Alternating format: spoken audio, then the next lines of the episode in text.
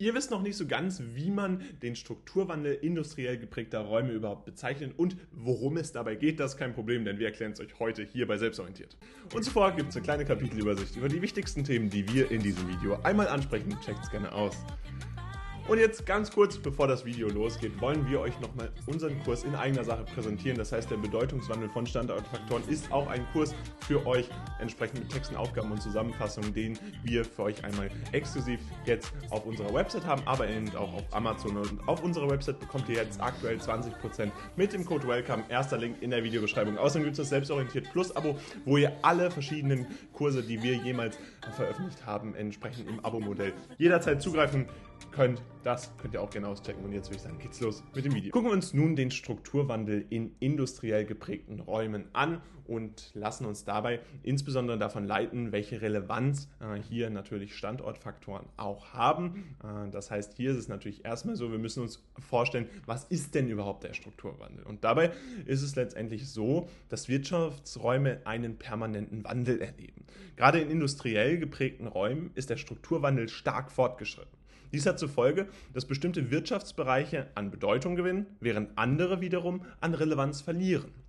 Hierbei handelt es sich überwiegend um altindustrialisierte Räume, die von den Industrien der frühen Industrialisierungsphase geprägt sind. Dabei handelt es sich häufig um die Industrien wie beispielsweise Kohle, Stahl, Textil oder auch den Schiffsbau. Also alles Industrien, die jetzt weniger äh, stark gebraucht werden, gerade äh, wenn wir uns jetzt entsprechend äh, diesen frühen Industrialisierungsphase vor Augen führen, wo diese äh, verschiedenen Industrien natürlich noch eine große Relevanz haben. Also wir stellen fest, der Strukturwandel industriell geprägter Räume bezieht sich im Kern darauf, dass industrielle Räume äh, entsprechend sich weiterentwickeln und dass viele dieser Räume sich entsprechend auch von einem bestimmten Wirtschaftsbereich entsprechend wegentwickeln und dann neue äh, Wirtschaftsbereiche, eine neue Bedeutung, eine neue große Bedeutung entsprechend dazugewinnen.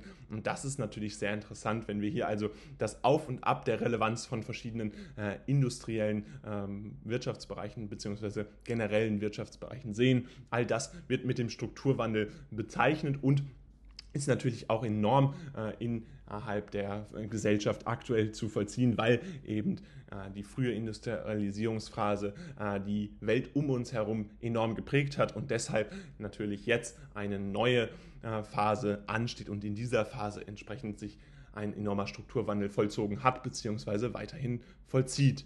Man spricht dabei auch von der alten Industrie, da sich deren Produkte am Ende ihrer Entwicklung befinden und teilweise von neuen Produkten ersetzt werden. Wir können das Beispiel der Kohle nehmen. Die Kohle hat zwar jetzt aufgrund der aktuellen äh, Konfliktlage natürlich einen neuen Aufstieg wieder äh, sozusagen verzeichnen können. Aber langfristig ist eben klar, dass wir uns da am Ende einer Industrie befinden, am Ende einer Industriezeit befinden und dass es hier äh, eher um die Entwicklung neuer Industrien geht, beispielsweise nachhaltigerer Energie, die hier eben gefordert wird. Und das bezeichnet auch einen Strukturwandel eines industriell geprägten Raums, denn hier fallen natürlich ganz viele Industriezweige, die sich rund um die Kohle gebildet haben, weg. Dadurch schrumpft der Markt stetig und die Produktion wird zunehmend in kostengünstige Regionen verlagert, auch wenn die Infrastruktur in industriell geprägten Räumen sehr weit ausgebaut ist, ist diese oftmals veraltet und qualitativ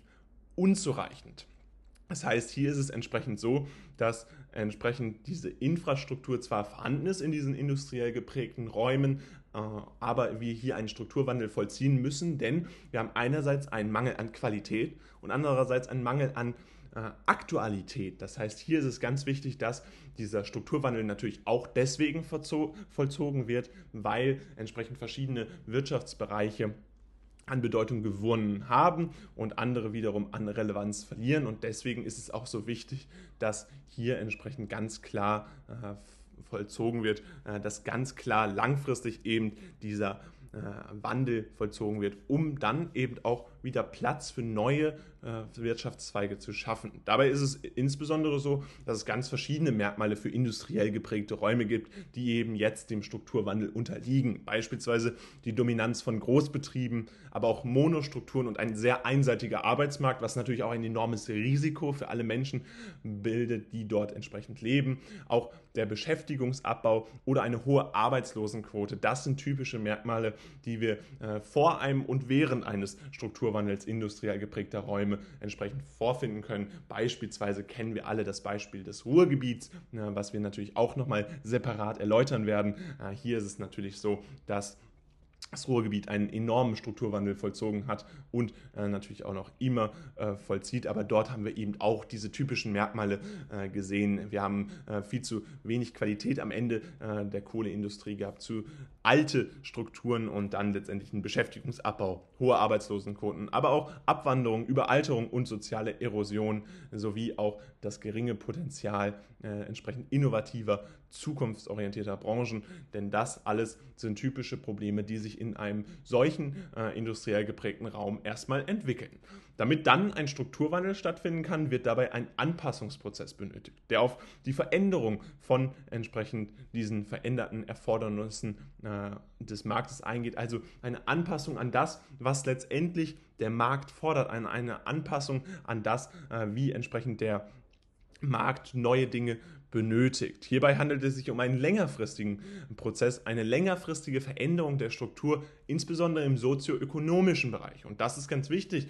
Wir haben hier nicht nur wirtschaftliche Faktoren. Das ist wichtig zu merken beim Strukturwandel. Nein, wir haben hier entsprechend auch soziale Faktoren, die eine große Rolle in diesem sozialen Strukturwandel hier spielen, weil einerseits sich eine Wirtschaft verändert, verändern sich natürlich auch die Menschen und müssen sich auch die Menschen anpassen. Und das ist hier eben mit diesem Begriff sozioökonomisch sozioökonomisch äh, gemeint. Das heißt, hier haben wir eine enorme Veränderung der sozioökonomischen Bereiche. Seit den 1970ern ist der Wandel einer Industriegesellschaft zur Dienstleistungsindustrie immer häufiger zu beobachten. Insbesondere, wir hatten es gerade schon einmal angesprochen, im Ruhrgebiet haben wir das gesehen und das ist eben auch seit den 1970ern eben Teil dieses Strukturwandels, der dann immer weiter stattgefunden hat. Dabei handelt es sich um einen Prozess, bei der entsprechend die Dienstleistungen, äh, die Güterproduktion dann äh, begleiten.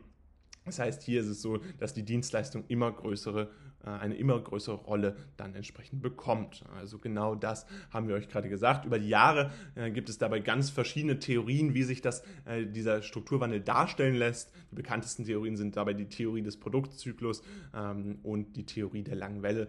All das werden wir euch in einem separaten Video nochmals erklären. Das verlinken wir euch aber gerne in der Playlist rund um das Abitur in Geografie nochmal, damit ihr es gerne ausstellen könnt. Fassen wir euch jetzt das Wichtigste rund um den Strukturwandel industriell geprägter Räume einmal zusammen. Grundsätzlich ist es so, dass Wirtschaftsräume einen permanenten Wandel erleben. Gerade in industriell geprägten Zeiten ist der Strukturwandel stark fortgeschritten und dementsprechend wäre führt das dann natürlich dazu, dass bestimmte Wirtschaftsbereiche an Bedeutung gewinnen, während andere dann die Relevanz verlieren.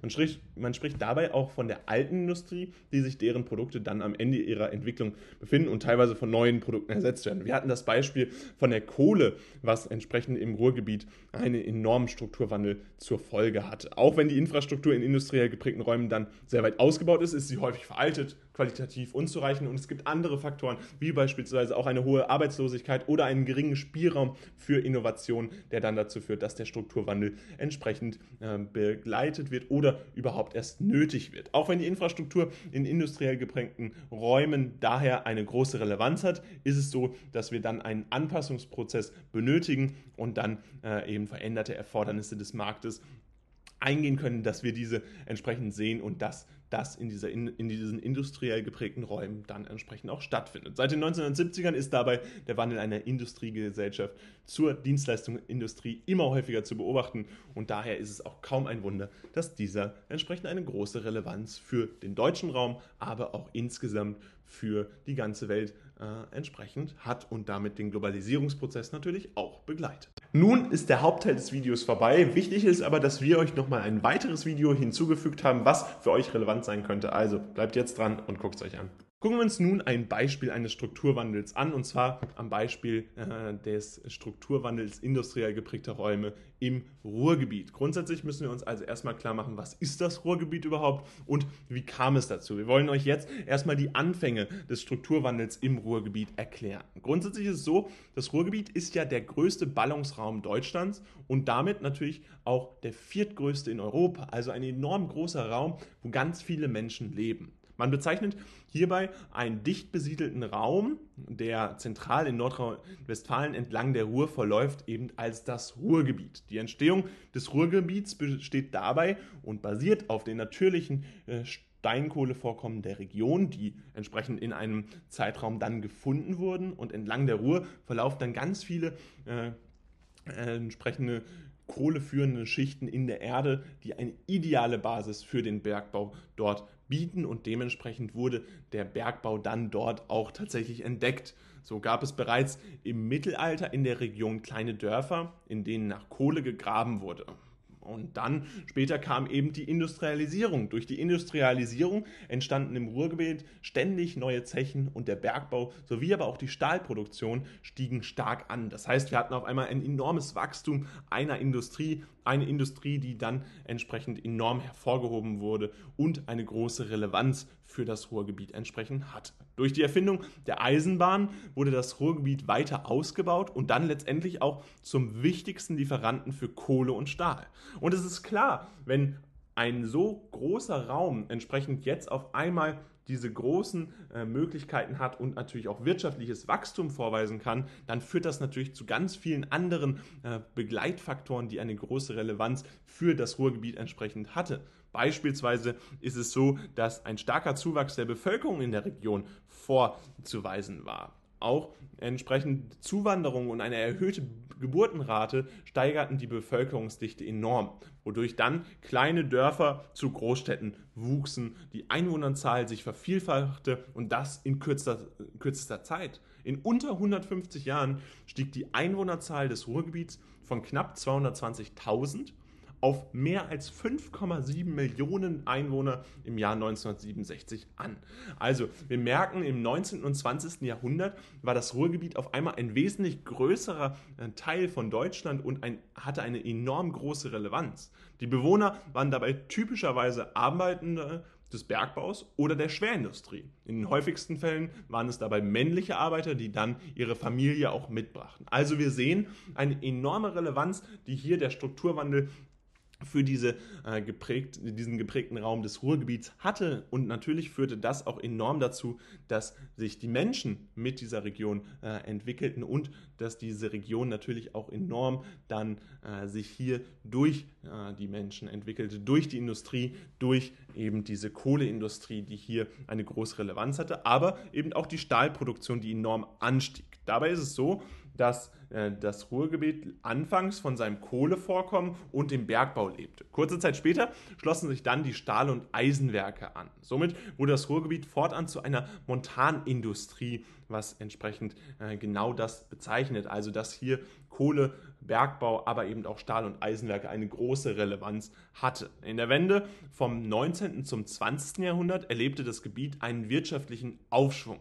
Und dieser wirtschaftliche Aufschwung wurde dann nach dem Zweiten Weltkrieg nochmals bestärkt, indem dann das Wirtschaftswachstum nochmals weiterging. Das Wirtschaftswachstum dieser Region, was eh schon so hoch war, ging dann nochmals weiter und dieses Wirtschaftswachstum endete dann letztendlich auch in dem Wirtschaftswunder, wie man es heute nennt, äh, was dann eben auch nochmal dieses schnelle Wirtschaftswachstum nach dem Zweiten Weltkrieg bezeichnet. Um mit dem Wirtschaftswachstum und den ausbreitenden Industrien zurechtzukommen, kamen viele Arbeitskräfte auch aus dem Ausland ins Ruhrgebiet. Wir sehen noch heute eine enorme Prägung durch diese Kulturen entsprechend auch im Ruhrgebiet und dadurch veränderte sich natürlich die Struktur im Ruhrgebiet auch. Und es ist ganz klar, wenn wir von 220.000 auf 5,7 Millionen Einwohner innerhalb von so einer kurzen Zeit von 150 Jahren gehen, dann äh, verändern sich natürlich auch Stadtbilder, dann verändern sich auch Naturbilder und dann verändert sich eben auch die Kultur der Menschen dort und diese äh, sehen wir noch heute enorm in der ganzen, äh, in der ganzen verschiedenen Facetten von den Anfängen bis hin zur Weiterentwicklung des Ruhrgebiets noch stark verankert. Durch die Überproduktion von Steinkohle und Stahl produzierten die Unternehmen dabei mehr, als verkauft wurde. So erfolgte nach äh, dem Wirtschaftswunder dann das Ende der 1950er Jahre die Kohlekrise und Ende der 1960er Jahre kam es dann auch zum, zur Stahlkrise, wodurch wichtige Bestandteile der Industrie im Ruhrgebiet verloren gingen. Und das führte natürlich dabei auch mit dem Abbau der Montanindustrie dazu, dass ein Großteil der Bevölkerung ihre Einkommensquelle verlor, um dann entsprechend das Ganze in einer Massenarbeitslosigkeit endete und das Aussterben der Zechen entsprechend kaum noch zu verhindern war. Es gab entsprechend den Strukturwandel, der dann benötigt wurde. Das heißt, wir haben uns jetzt von den Anfängen des Ruhrgebiets entsprechend über den Erfolg des Ruhrgebiets, über den Strukturwandel, der dort natürlich auch vollzogen wurde, äh, entsprechend bis hin zum Ende äh, dieses, ersten, dieses ersten Wirtschaftswachstums, dieses ersten Wirtschaftswunders nach dem Zweiten Weltkrieg bis zu diesen beiden Krisen entsprechend gearbeitet. Und dort wollen wir euch das Wichtigste jetzt einmal zusammenfassen, nämlich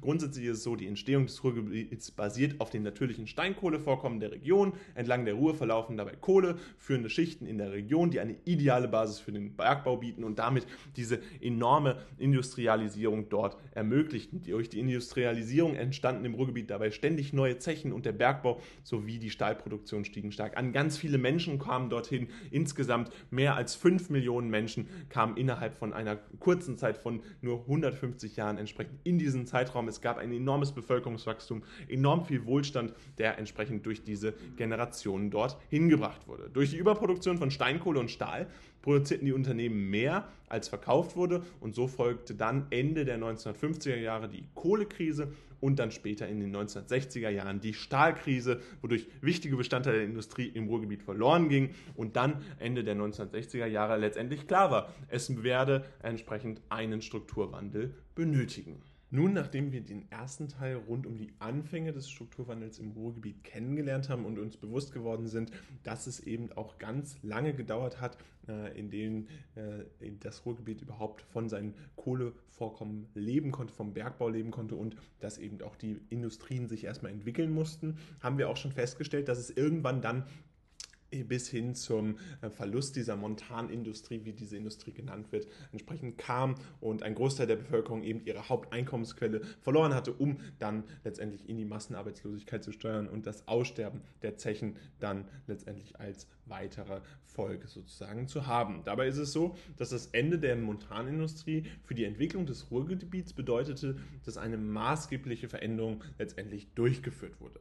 Ein Strukturwandel letztendlich herbei musste, denn es gab diese Ausgangslage, dass im Ruhrgebiet eben so viele verschiedene Infrastrukturen auf einmal wegfielen, beziehungsweise insbesondere die Haupteinnahmequellen wegfielen und dabei es sich dann entsprechend dazu führte, dass sich die leerstehenden Industriestandorte häuften und Zechen und Stahlhütten entsprechend geschlossen wurden. Also die Arbeitsplätze wurden geschlossen, mitunter wurden damit äh, natürlich dann hauptsächlich eben diese Industriestandorte geschlossen, die eigentlich die einzige Beschäftigung war, die zu diesem damaligen Zeitpunkt tatsächlich hauptsächlich dadurch bestand. Und letztendlich hingen daran natürlich auch ganz verschiedene weitere Jobs, na, denn man muss sich natürlich vorstellen, letztendlich sorgen Industriestandorte für Arbeitsplätze und daraus entstehen dann beispielsweise neue Filialen von äh, verschiedenen Unternehmen, die dann letztendlich eine Versorgung auch darstellen. Und diese Versorgung wird natürlich nicht mehr gebraucht, wenn auf einmal alle äh, Menschen arbeitslos sind und dort sogar im Zweifelsfall wegziehen. Und genau das war letztendlich das Problem,